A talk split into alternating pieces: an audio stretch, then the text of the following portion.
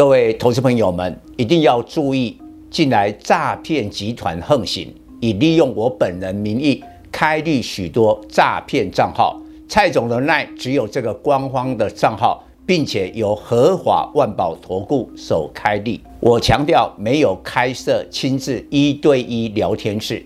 没有技术班教学，没有互委托下单，没有港股、美股及任何衍生性金融商品交易。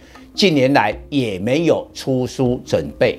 只要看到任何利用蔡总肖像开立的粉丝团，要求做出上述的行为，就是诈骗集团。粉丝们看到一定要帮我们检举，共同抵制。感谢大家。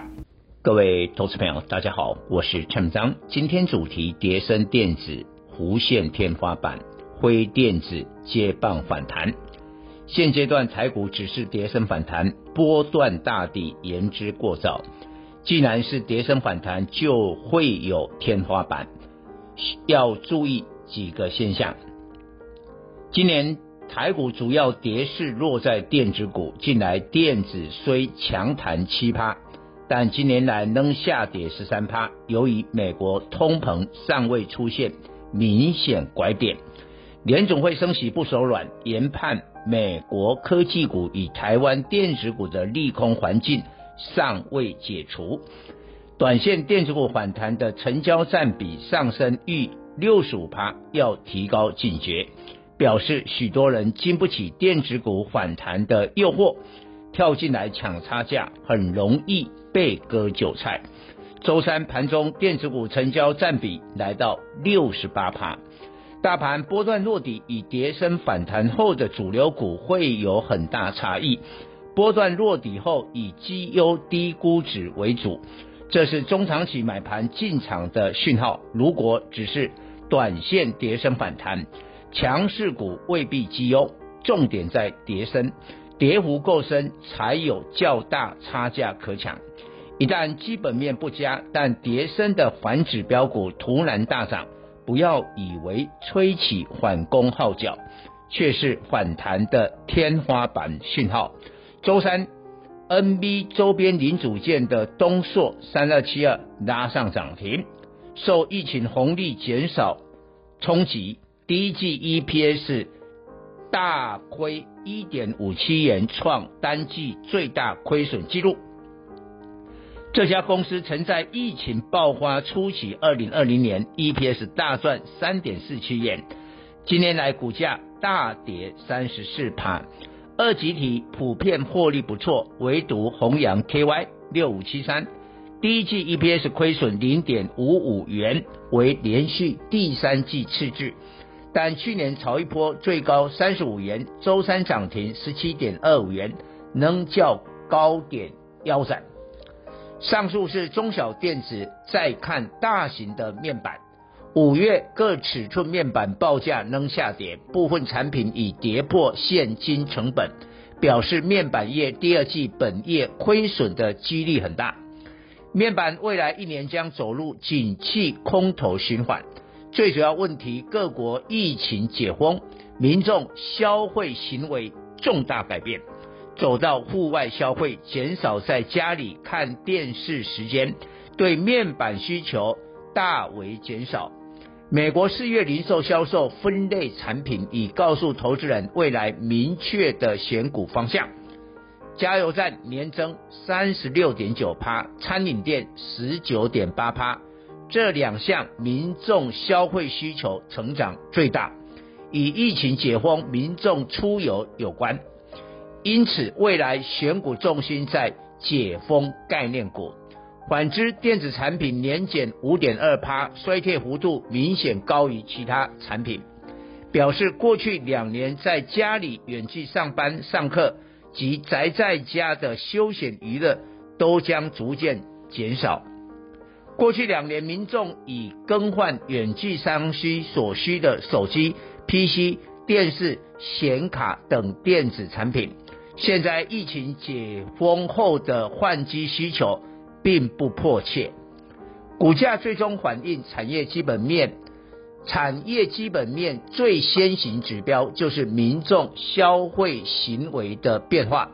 周三面板双虎有达二四零九、群创三四八一大涨，反应跌升反弹，产业基本面面临困境。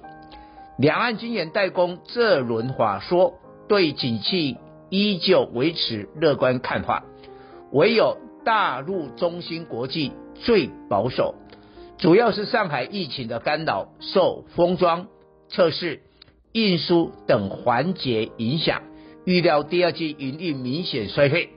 较特别是中芯认为，今年全球智慧手机可能减少两亿只。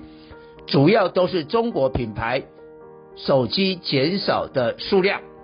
台厂与手机相关，对今年智慧手机最保守是稳懋三一零五，认为全球减少一亿只，这个利空已经使得稳懋今年来股价大跌四十五趴。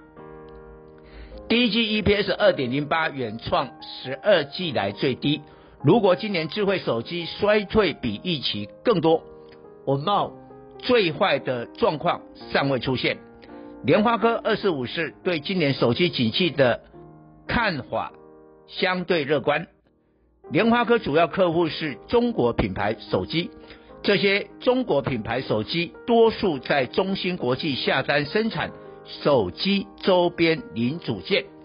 中芯国际对手机景气的掌握。应该具有参考性。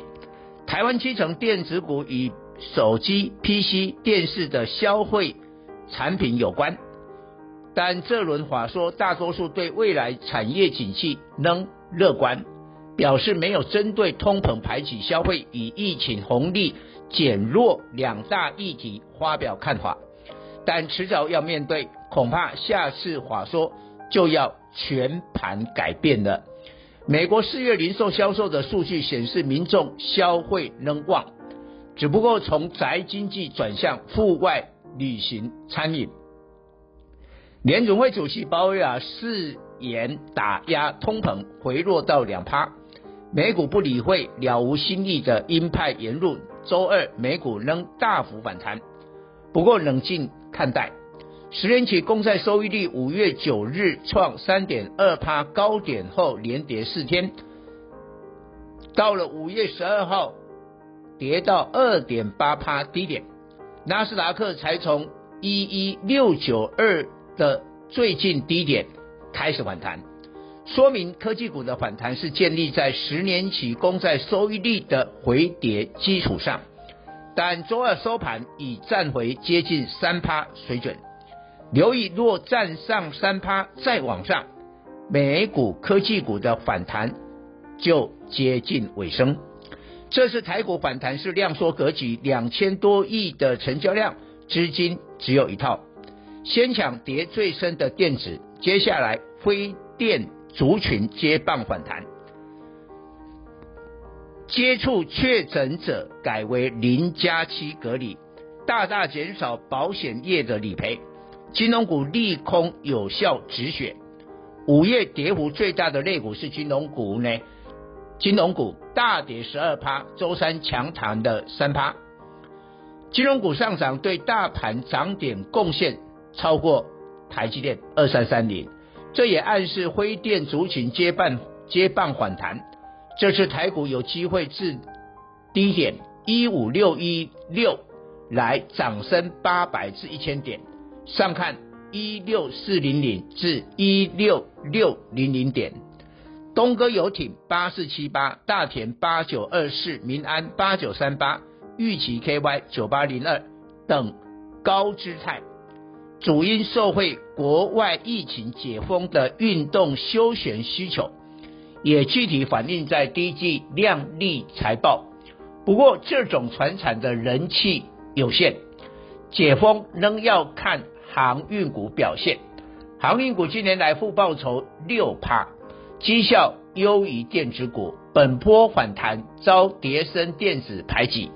当上海将在六月一日全面解封，今日国际航运股纷纷提前上涨，全球第五大货柜轮德国赫伯罗德股价创下历史新高，全球第六大的长荣二六零三五月来却下跌五趴，全球第九大的阳明二六零九五月来下跌七趴，BDI 指数五月来大涨二十八趴，但散装轮第一季 EPS 最高的惠阳 KY 二六三七五月来才小涨一趴，EPS 排名第二的世威行五六零八五月来下跌三趴，航运股价。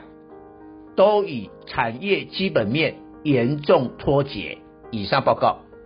本公司与所推荐分析之个别有价证券无不当之财务利益关系。本节目资料仅供参考，投资人应独立判断、审慎评估并自负投资风险。